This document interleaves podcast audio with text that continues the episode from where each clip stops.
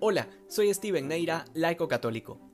Cuando la Iglesia reafirma que la fe es un don de Dios, no es una cuestión meramente teórica, sino que pretende explicarnos que no importa cuánto esfuerzo personal le pongamos, siempre será una gracia, un don inmerecido de Dios. Es decir, si se nos ha concedido la fe, no es porque tengamos algún mérito, sino por pura gracia de Dios.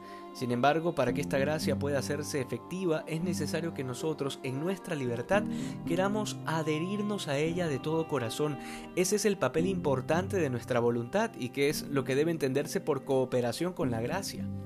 El Evangelio de hoy nos muestra que muchas de las personas que buscaban a Jesús por el pan material no se habían abierto a esta gracia. Es decir, no creían, no porque Dios no se los permitía, sino porque cada uno tenía su criterio distinto respecto al Señor y ninguno había escuchado realmente sus palabras. Como contraste, la primera lectura de los Hechos de los Apóstoles nos presenta a San Esteban y San Lucas nos cuenta que estaba lleno de gracia y poder y que hacía grandes milagros en medio del pueblo, ante lo cual las autoridades judías empezaron a buscar excusas para matarlo. Y esto es un contraste con aquellas personas de las que nos habla el Evangelio hoy, porque San Esteban supo identificarse con Jesucristo y adherirse de corazón a la revelación, en otras palabras, era un hombre de fe. Mientras estas personas preguntaban a Jesús cómo hacer las obras de Dios, San Esteban las hacía con naturalidad, no por sus propios méritos, sino porque se había cumplido en él aquello que decía San Pablo, ya no vivía él, sino que era Cristo quien vivía.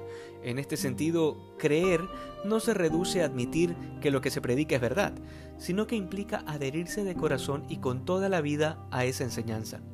San Esteban será así testigo del resucitado, derramando su propia sangre como el primer mártir de la iglesia.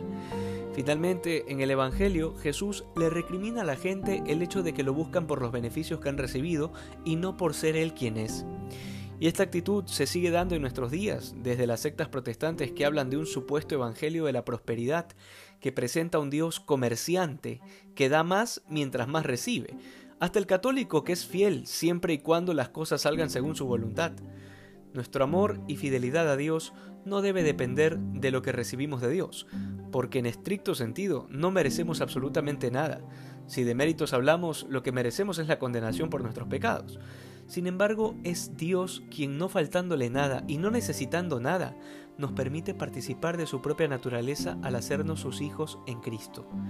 Una gracia inmerecida que debería ser la fuente de amor constante por nuestro Padre del Cielo que hoy seamos más santos que ayer.